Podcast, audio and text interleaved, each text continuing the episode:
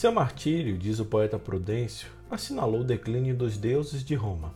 Sinal, portanto, de que a morte do jovem diácono Lourenço provocara na cidade uma grande impressão a ponto dos pagãos, vendo tão serena coragem diante da tortura, começarem a se interrogar sobre a religião professada pelo heróico Marte. Hoje é segunda-feira, 10 de agosto, dia de falar um pouco sobre a vida de São Lourenço, diácono e Marte. Eu sou Fábio Cristiano. Sejam bem-vindos ao Santo do Dia.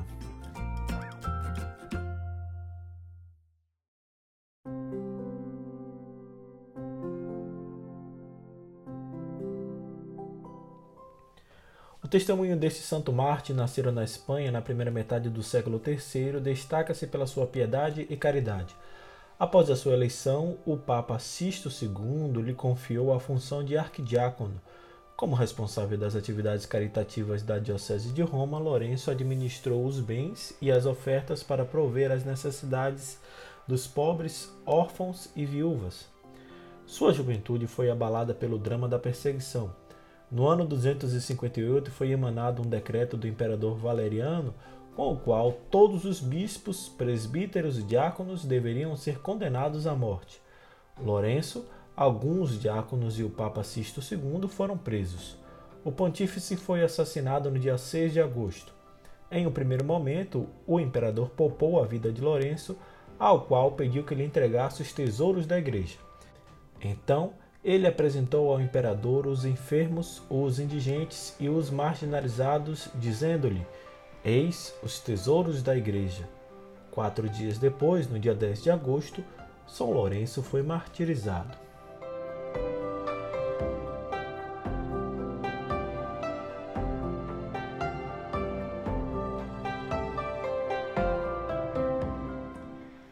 Segundo uma paixão antiga coletada por Santo Ambrósio, São Lourenço foi queimado em uma grelha. Santo Ambrósio, em De Offices, narra um encontro imaginário entre Lourenço e o Papa Sisto II ao longo da via do martírio. No encontro, Lourenço diz: Para onde o Senhor vai, Pai, sem seu filho? Aonde vai com tanta pressa, Santo Bispo, sem o seu diácono? O Senhor nunca ofereceu um sacrifício sem seu ministro. O que lhe desagradou de mim, Pai? Talvez o Senhor ache que eu seja indigno Procure ver quem escolheu um ministro indigno para a distribuição do sangue do Senhor.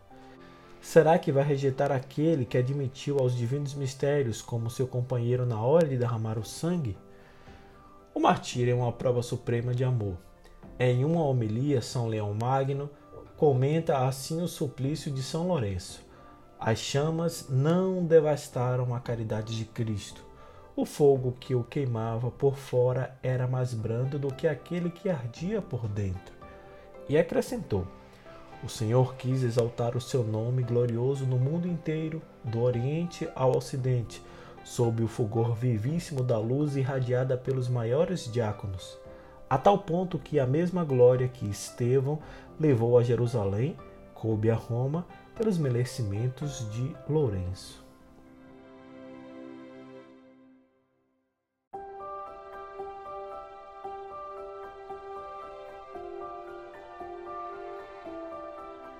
Após a sua morte, o corpo de Lourenço foi deposto em uma sepultura na Via Tiburtina.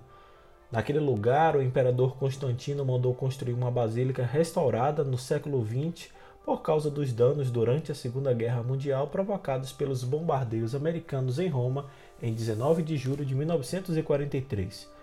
No lugar de seu martírio foi construída uma igreja dedicada a São Lourenço em Panisperna. Segundo algumas fontes, este nome deriva do costume por parte dos frades e clarissas de distribuir aos pobres no dia 10 de agosto panis et perna, ou seja, pão e presunto. O suplício de São Lourenço inspirou obras de artes, provérbios populares e poesias. Giovanni Pascoli escreve assim em sua poesia Décimo Agosto. Eu sei porque no dia de São Lourenço caem e brilham tantas estrelas no espaço sideral. Porque um pranto tão grande assim ilumina o côvado do céu. São Lourenço, rogai por nós.